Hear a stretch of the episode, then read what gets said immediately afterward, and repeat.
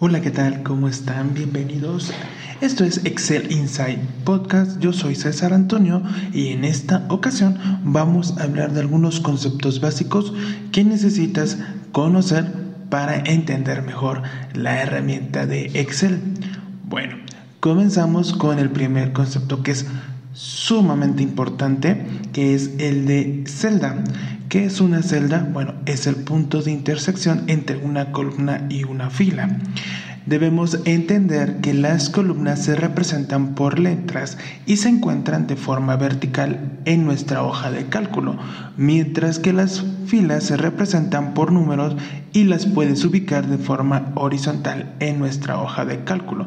Obviamente, como ya dijimos, la intercepción de una columna y una fila nos da como resultado una celda.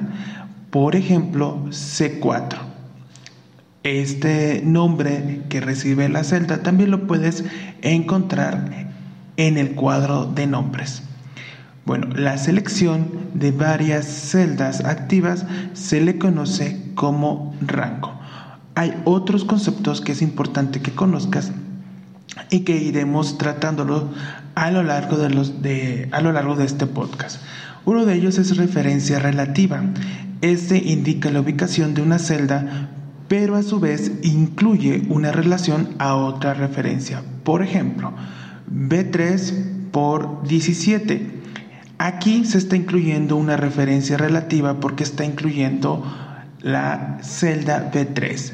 Lo que hace este ejemplo es que está multiplicando lo que contenga, cualquier valor que contenga la celda B3 por 17.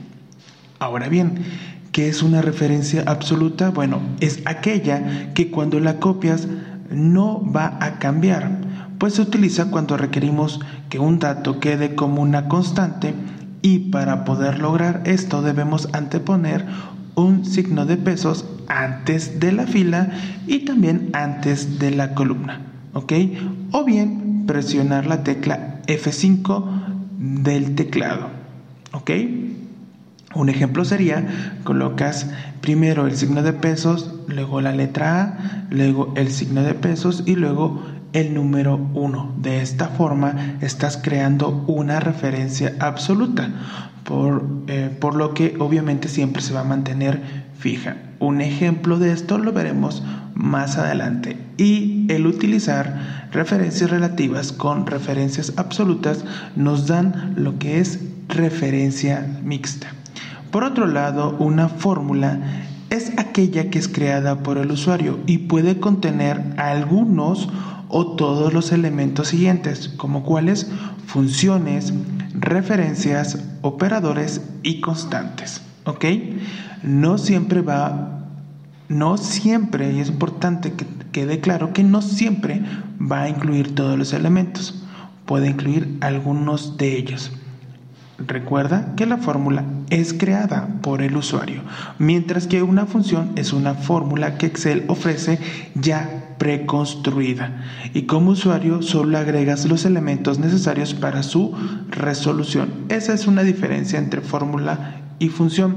Normalmente lo utilizamos como sinónimos, pero en Excel tienen un significado totalmente diferente. Por otro lado, los gráficos son representaciones gráficas que ayudan a visualizar los datos de una forma más efectiva y atractiva y que normalmente dependen ya sea de una tabla o tabla dinámica. Los mini gráficos es una pequeña representación de los datos de forma horizontal. No te preocupes si no sabes ahorita qué son los gráficos y mini gráficos. Más adelante hablaremos de ellos. Y también tenemos una lista de datos, la cual es un conjunto de datos organizados en filas o registros, donde la primer fila está conformada por los encabezados de columnas, o sea, los nombres de los campos, y las demás filas contienen los datos almacenados. Y tenemos también el concepto de tabla dinámica, que si tú te vas a certificar en la versión Core 2019 o el examen MOS 200, que es exactamente lo mismo, no utilizarás este concepto de tabla dinámica. ¿Por qué? Porque no lo abarca para este fin. Sin embargo, es importante conocerlo si tú te vas a enfocar al examen expert. Bueno, ¿qué es una tabla dinámica? Es una herramienta avanzada para calcular, resumir y analizar datos. Permite también establecer comparaciones, identificar patrones y tendencias. Es muy útil para realizar tableros, entre otras operaciones. ¿Ok? Y una hoja de cálculo podemos decir que es una colección de celdas activas y varias hojas de cálculo componen lo que es un libro de trabajo en Excel. Hasta aquí algunos conceptos básicos que te ayudarán a trabajar y entender mucho mejor la versión de Excel 2019. Soy César Antonio y esto fue Excel Inside Podcast y no te olvides de escucharnos hasta el próximo podcast.